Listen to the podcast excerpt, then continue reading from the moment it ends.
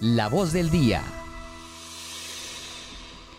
12 y 8 minutos y a esta hora aquí en La Patria Radio entonces saludamos a nuestro invitado del día de hoy, Juan Felipe Álvarez, secretario general de Manizales. Juan Felipe, bienvenido y gracias por querer venir a conversar con nosotros en La Patria Radio. Bueno, un saludo muy especial a todos los oyentes, por supuesto a tía Sofía, a todos los que nos acompañan en el set. Así es, nosotros queremos empezar por una pregunta de contexto y preguntarle a usted cómo recibe esta secretaría, cuáles son los retos y qué podemos esperar entonces de usted en este cargo. Pues fíjate, Sofía, que el secretario general de la alcaldía tiene a su cargo el poder articular a todas las secretarías de despacho por supuesto a las gerencias también de los institutos descentralizados y finalmente ser ese vaso conductor entre las instrucciones dadas por el señor alcalde y todas las otras entidades que hacen parte de la administración municipal. Por supuesto, tengo una relación directa en todos los proyectos de acuerdo que se tramitan ante el Consejo Municipal y aquí hay una labor fundamental. Ustedes entenderán que los proyectos de acuerdo que finalmente se convierten en acuerdo municipal, pues son proyectos precisamente atienden a eso, a mejorar las condiciones de los manizaleños en muchos temas que seguramente algunos de ellos podemos tocar en la tarde de hoy. Así es, entonces comenzando con este tema, nosotros teníamos una pregunta y es que hace poco, eh, precisamente el mes pasado, pues el alcalde mencionó unas nuevas gerencias que van a existir, la gerencia de la noche, la gerencia de la plaza de mercado, creo que había otra que se llamaba gerencia del interior. Cuéntenos si de pronto esto en qué beneficia, en qué va a beneficiar antes a la comunidad y a Manizales y de pronto qué es lo que se busca y si saben a quién entonces ya van a, van a gerenciar estas gerencias o quiénes van a estar ahí. Mira, la administración municipal tiene unos roles muy importantes en materia de prestación de bienes y servicios, en, por supuesto en las ejecutorias de obras públicas, pero todas esas acciones no solo se hacen en la parte diurna sino que también en la noche hay una serie de acciones desde el punto de vista tales que tienen que ser atendidas por todas las autoridades. Las autoridades han estado ahí siempre, pero necesitamos alguien que coordine todas esas acciones. De ahí la importancia de la gerencia de la noche. Esta fue una, un cargo que precisamente se creó a instancias también de, y con el beneplácito del Consejo Municipal. Este cuerpo colegiado hizo un debate incluso extenso sobre el tema de las necesidades y las bondades y hoy tenemos la posibilidad de contar con una dependencia que va a articular todas esas situaciones que se presentan durante la noche. El tema de los establecimientos públicos, su operación, tema relacionado con la seguridad también ciudadana, todos los aspectos relacionados también con la movilidad en la noche, todos los incidentes de tráfico que se presentan, entre otros menesteres que tienen que ser atendidos y que desde luego hay unos secretarios del ramo que los atienden, pero que desde luego debe haber una persona que en la noche también, digamos, de alguna manera articule estas acciones y por eso la importancia de la gerencia de la noche. Eh, también hay otro, otra, otra, otra institución que también llamémoslo así, se pudo crear también instancias del Consejo y es la gerencia de, de, la galería, una gerencia que pretende recoger una serie de necesidades y, una, y cerrar también brechas sociales en un lugar tan importante de la ciudad.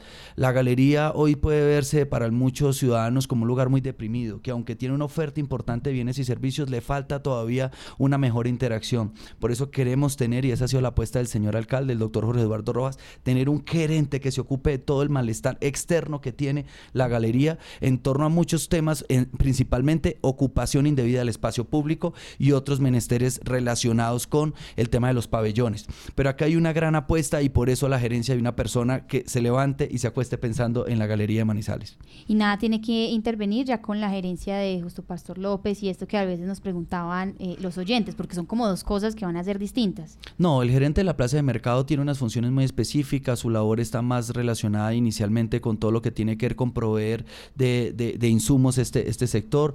Eh, allá hay desde luego una labor muy importante que él ha venido realizando, pero nosotros vamos a realizar es una labor eminentemente gubernamental, articulación de las diferentes, ah, eh, digamos, entidades gubernamentales que van a mejorar las condiciones de este sector. Y le pregunto si de pronto ya han pensado en quiénes van a ser o cómo va a ser el proceso de elección o va a ser por convocatoria, o sea, cómo van a ser y cómo van a escoger antes a las personas a cargo de estas nuevas gerencias? Miren, las gerencias van a estar a cargo de personas que van a reunir las mismas capacidades, la misma experiencia, experticia que hoy mm, pues el señor alcalde ha traído en sus secretarios de despachos, en diferentes gerencias. Él se tomó un buen tiempo para hacerlo. De hecho, para nadie es un secreto que el señor alcalde se toma realmente una labor muy importante en la revisión de hojas de vida de todas las personas que han querido desde luego acompañar el proceso de un gobierno en serio y por eso yo creo que este no va a ser un caso diferente en donde el señor alcalde seguramente va a revisar cada una de las hojas de vida que él eh, tenga bien revisar y, y, pues desde luego puntualizar en que las acciones eh, que se puedan emprender a través de estas gerencias sean en personas que tengan experticia, experiencia, idoneidad. Y repito, siempre atendiendo algo que, que ha caracterizado a la administración de Jorge Eduardo Rojas y lo digo pues teniendo en cuenta que él ya fue alcalde en el pasado y es precisamente buscar personas de, de probada honestidad, eso es muy importante de, pulcritud con lo público. Juan Felipe, a esta hora también lo escucha eh, nuestro editor de noticias, Fernando Alonso Ramírez. Fernando, adelante, una pregunta entonces aquí para el secretario general. Secretario, eh, bienvenido. Eh, cuénteme una cosa, ¿usted es el secretario de movilidad? sí, sí, sí. bueno, Fernando, mire, Ustedes recuerdan que cuando el doctor Jorge Eduardo Rojas fue alcalde de Manizales en el año 2012 a 2015, yo regenté como su secretario de Tránsito y Transporte, hoy Secretaría de Movilidad.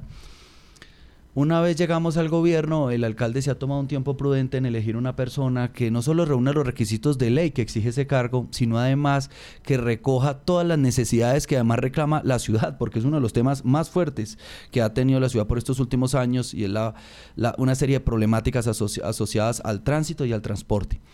Mientras, este, mientras esto pasa, es decir, la elección, eh, eh, digamos, se suda de un buen secretario o una buena secretaria, Jurídicamente la persona que está encargada realmente es la doctora Paula Sánchez, ¿sí? la doctora Paula, la actual secretaria de gobierno. Desde el punto de vista operativo, ha sido yo el que he venido, digamos, trabajando de, la mano de los agentes de tránsito, de un buen número de agentes por demás, que han venido generando un mejor eh, desplazamiento de todos los actores de la vía.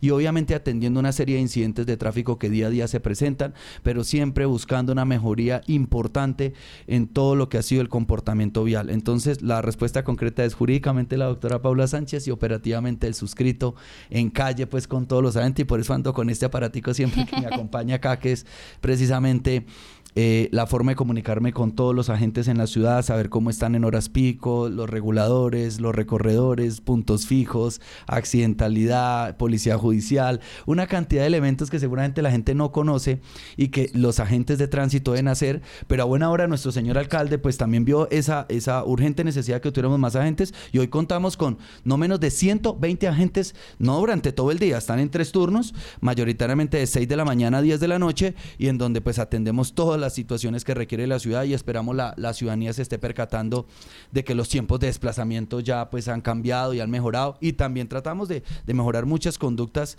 de, de, de, todos los actores de la vía. Es que teníamos un abandono vehicular en las avenidas, en las arterias principales muy fuerte y esto también hay que volverlo y contarle a la gente. Nosotros no estamos siendo impositivos, es decir, colocando órdenes de comparendo por colocar, es en, en, en situaciones muy apremiantes. Lo que aquí se ha buscado es, es buena regulación, buena movilidad y en eso estamos trabajando.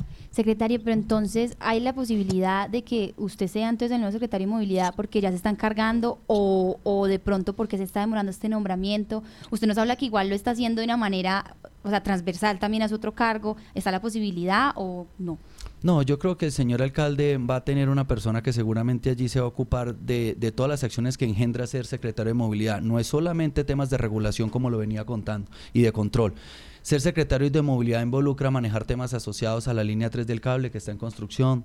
Ser secretario de movilidad eh, implica revisar todo lo que son las rutas de transporte actuales de la ciudad en transporte colectivo, todos sus orígenes, sus destinos. Ser secretario de movilidad implica poder revisar todo el transporte mixto, cómo está operando, todo el tema del transporte individual, temas de ilegalidad en cuanto a, eh, plataformas, etcétera, etcétera. O sea, hay muchos otros temas y seguramente el señor alcalde ya próximamente le dará esa buena noticia a la ciudad de que cuenta con una secretaria o con un secretario de movilidad y nosotros lo que estamos es allanando el camino para este inicio de, gobierno.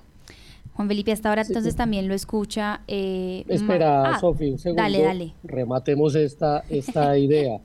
Eh, secretario, eh, pero la...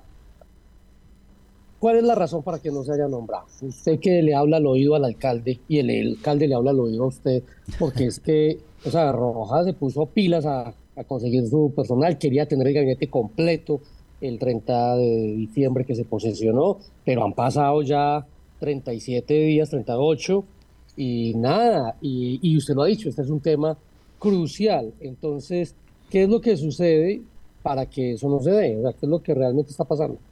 No, realmente no es un tema, digamos, eh, que haya representado una dificultad enorme. Hay unas pocas hojas de vida que seguramente el señor alcalde ha revisado por circunstancias que eh, simplemente están en el, digamos, directamente en él, en lo que él persigue de esta persona, pues ha estimado que esas personas no, no tienen, no son íntegras en lo que él busca, digamos, desde el punto de vista de movilidad y pues seguramente por eso se ha tomado un tiempo más, pero lo repito, yo creo que más rápido que tarde vamos a tener una secretaria, un secretario de movilidad, pues están pasado un poco más de un mes, eh, uno quisiera que todos los despachos estuvieran cubiertos desde el primer día, de hecho ocurrió así con el 99% del gabinete, y, este es un caso, repito, que es muy particular porque la ciudad venía golpeada por una serie de problemas de planes de regulación, de, regulación del tráfico que estaban mal dados, planes de implantación en obras, eh, una serie de problemáticas y seguramente cada vez que el señor alcalde pues revisa de pronto un prospecto, encuentra, eh, no, le queda como ese sinsabor, ¿cierto? Y entonces no se quiere equivocar. Y yo lo entiendo, este es un cargo que hoy, siempre cada alcaldía tiene sus, sus bemoles y sus situaciones. Y digamos hoy la ciudadanía reclama una mejoría en la, seguridad ciudadana y aquí se está viendo buena presencia de los uniformados, eh, ya en las calles, en puntos estratégicos, aquí la Secretaría de Gobierno, además con buena experiencia lo está haciendo y en movilidad había ahí también una tarea importante. Entonces, digamos, no ha pasado nada extraordinario diferente a decir que se está analizando con suficiente juicio la designación de esta persona que tiene que llegar a dirigir esta cartera. Secretario, usted fue de tránsito y ahora está encargado de movilidad en parte. Eh, venga, ¿usted le gusta la movilidad o le gusta más como estaba antes? ¿Usted cree que eh, si era necesario ese cambio de nombre? Eh, no, yo creo que la Secretaría de Movilidad pues fue un, cambio, digamos, que le hicieron, creo que fue la administración anterior la que hizo ese cambio. el anterior cargo se denominaba Secretaría de Tránsito y Transporte. Mm, realmente aquí al final del día yo no sé si el, nombre del cargo sea tan importante, lo que le interesa más es las acciones que haga en el cargo, ¿cierto? Y aquí lo que hay que hacer es un juicio de reproche, lo digo respetuosamente, respecto de quienes han estado ocupando el cargo de secretario de Tránsito y Transporte y de quienes lo hicieron siendo secretarios de Movilidad y mirar cómo entregan la ciudad cada vez que eh, terminan un periodo. Y ahí es donde está el juicio del asunto, porque yo jurídicamente no encuentro una razón por lo menos atendible que diga el porqué de ese cambio, diferente a otro Fíjese que esta administración hizo un cambio entre la Secretaría de, Gobierno, que ahora la llama del Interior, ya, ya quedó legalmente así. Y esto sí obedece a un tema de una, digamos, de que se alinee con el Gobierno Nacional, de que todas las secretarías que se ocupan de temas de seguridad tienen esa denominación. Eso sí tiene una razón atendible. Yo realmente no encuentro una razón, repito, atendible en esto, que, que por qué la llamaron de movilidad. Pero más allá de eso, lo importante es las acciones que realicen siendo secretario de Tránsito y Transporte, hoy de movilidad. Eso es lo importante, acciones concretas para que la movilidad exista, que creo que es lo que no estaba pasando, lo digo respetuosamente, en la ciudad. Esto no estaba presente y hoy desde el primero de enero se consiguieron los agentes, se capacitaron, se entregaron instrucciones y hoy tenemos, seguramente todavía con algunos baches, pero hay una mejoría importante en la ciudad. Así es, Juan Felipe. Entonces ahora sí también le damos la bienvenida y la entrada eh, pues para que le pregunte a usted. Tenemos en este momento escuchándolo a nuestra editora de opinión, Marta Gómez. Marta, adelante aquí con el secretario. Secretario, un saludo. Y aquí pues Fernando acaparando el espacio de la entrevista con usted como invitado, pero quiero preguntarle dos cosas. Eh, la primera es un tema también de movilidad Em, usted como exsecretario de Tránsito eh, gestionó todo el estudio, los estudios que se requerían para el sistema estratégico de transporte. Hablo yo puntualmente de un estudio con una firma, si no me estoy equivocando, es Deere and Davidson, eh, para... Eh,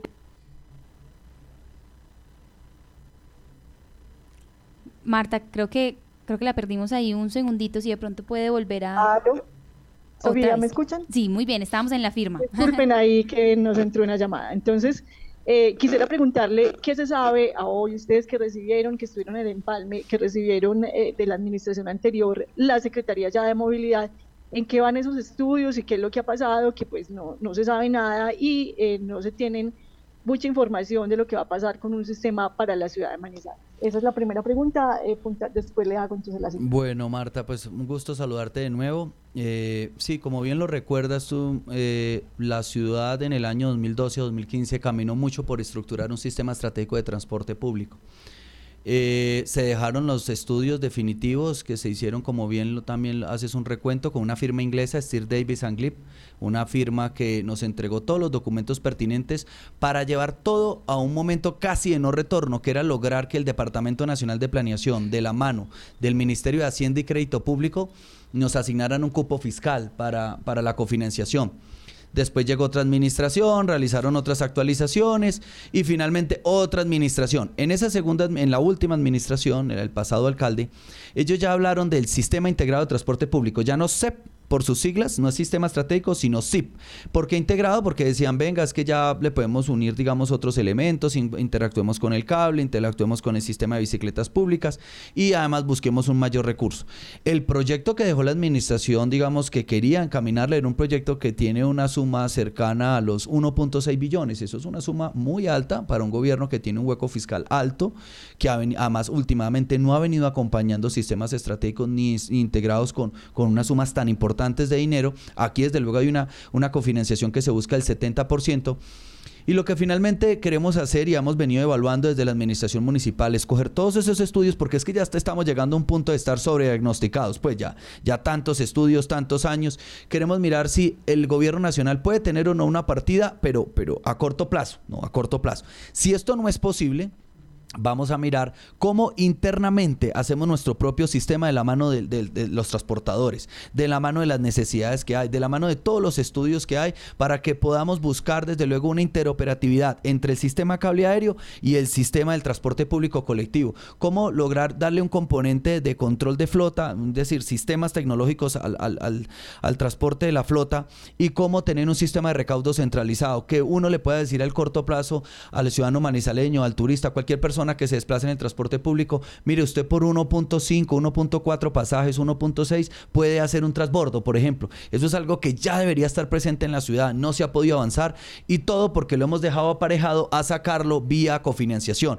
Claro, es muy importante porque la cofinanciación trae recursos seguramente para construir paraderos con espacio público, para mejorar la malla vial, que es importante, pero mientras esto pasa tenemos que hacer algo de nuestra cosecha, algo acá, algo interno y eso es lo que le hemos venido a plantear a los a, los transportadores también. Creo que en una mesa en la que incluso yo también estuve presente con ellos, se los manifesté, todos estuvieron de acuerdo. Vamos a caminarle a eso. Tenemos que poner a que las personas puedan tener, primero revisar las, las rutas, origen y destino, si estamos cubriendo, si hay una buena cobertura y paralelamente mirar cómo hacemos el transbordo. Esto es muy importante, pero no transbordo cobrando dos pasajes, ¿no? Transbordo con un pasaje y un, un pasaje compensado que uno pueda revisar que efectivamente las personas puedan hacerlo y puedan coger hacia cualquier lugar de la ciudad y, y además se incentiven a utilizar el transporte público porque esto también va a permitir que las vías también pues no tengamos tanto volumen vehicular porque también es eso, la presencia importante de vehículos en nuestras vías.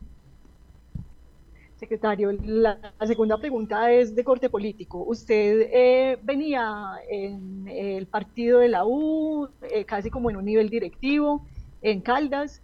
Eh, antes trabajó con el entonces alcalde Jorge Barro Rojas como secretario de tránsito, ya nos lo dijo. El año pasado estuvo como eh, gerente de Inficaldas con el, em, el, gobernador Luis Carlos Velázquez. Entonces, ¿cómo es manejar ahí ese tema político, esos cambios políticos y volver a esta nueva administración? Pues que de plano no iba mucho de la mano, al menos en campaña, con em, la gobernación de Caldas. Entonces, ¿cómo, ¿cómo ha sido manejar todo este tema político y los cambios políticos que usted ha dado? No, bueno, lo primero que hay que decir es que yo siempre he estado, eh, mi ideología siempre ha sido la misma, ¿no? Eh, independientemente de los espacios públicos que haya ocupado. Como bien lo recuerdas, hasta el pasado 31 de diciembre regenté como gerente Inficaldas en el departamento de Caldas.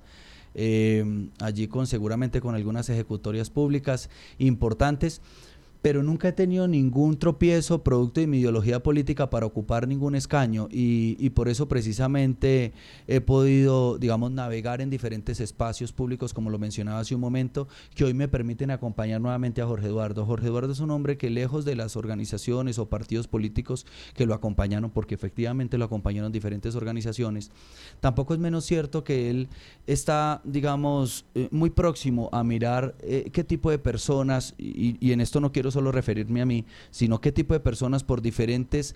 Eh, particularidades en su hoja de vida, en su desarrollo, en sus ejecutorias, pues lo pueden acompañar en el gobierno. O sea que aquí no hay ningún tipo de, digamos, de, de dificultad por el contrario, me da mucho, me da mucho orgullo poderle contar a la ciudad, a todos los manizaleños, que en todos los espacios públicos en los que he estado, municipales, departamentales, incluso nacionales, en órganos de control, yo he sido subcontralor, contralor provincial de la Contraloría General de la República, en alguna ocasión fui también órgano de control administrativo y disciplinario en la personería. Mejor dicho, he estado en todos estos, en todos estos momentos públicos que lo único que permiten decirle a la ciudadanía es que hoy tenemos toda la madurez, tanto biológica también como, como profesional y laboral para hacer una buena tarea y eso es lo que vamos a hacer. Así es, no sé si en esta hora ya Juan Felipe nos toca despedirnos porque el tiempo en radio es muy rápido, no sé si le alcance dos segunditos para dar alguna información que sea necesaria en estos momentos para nuestra audiencia antes de acabar con nuestro informativo. No, contarle a todos los manizaleños que, que, este gobierno primero pues hizo varias cosas y lo está haciendo paralelamente. Primero un balance de lo que había.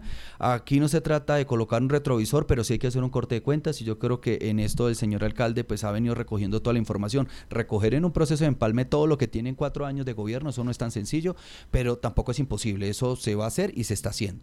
El segundo momento es estructurar nuestro programa de gobierno en el plan de desarrollo y para eso van a empezar unas tareas que se van a articular en dos frentes. Uno de ellos pues que es la actividad que se va a hacer en calle, en las comunas, en los corregimientos y seguramente muchas otras que se recogerán en, el tan, tan importante programa que tiene nuestro señor alcalde de, gobierno en la calle, que, que fue tan exitoso en el gobierno anterior. Y hay un tercer momento que es muy importante y es todo lo que estamos haciendo desde ya. Esas grandes victorias tempranas en las que estamos trabajando en materia de seguridad, en materia de movilidad, en una serie de, pequeñas grandes obras que se requieren en la ciudad para mejorar. Un tema incluso que la gente incluso ni percibió que era una cantidad de huecos que tenía la ciudad y que rápidamente se están atendiendo. Eh, bueno una serie de tareas que hoy todas las, toda la alcaldía tiene a su cargo para, para que podamos devolverle la institucionalidad a Manizales, para que pueda haber orden, para que pueda haber autoridad, pero también para que puedan haber mejor disfrute de los derechos ciudadanos.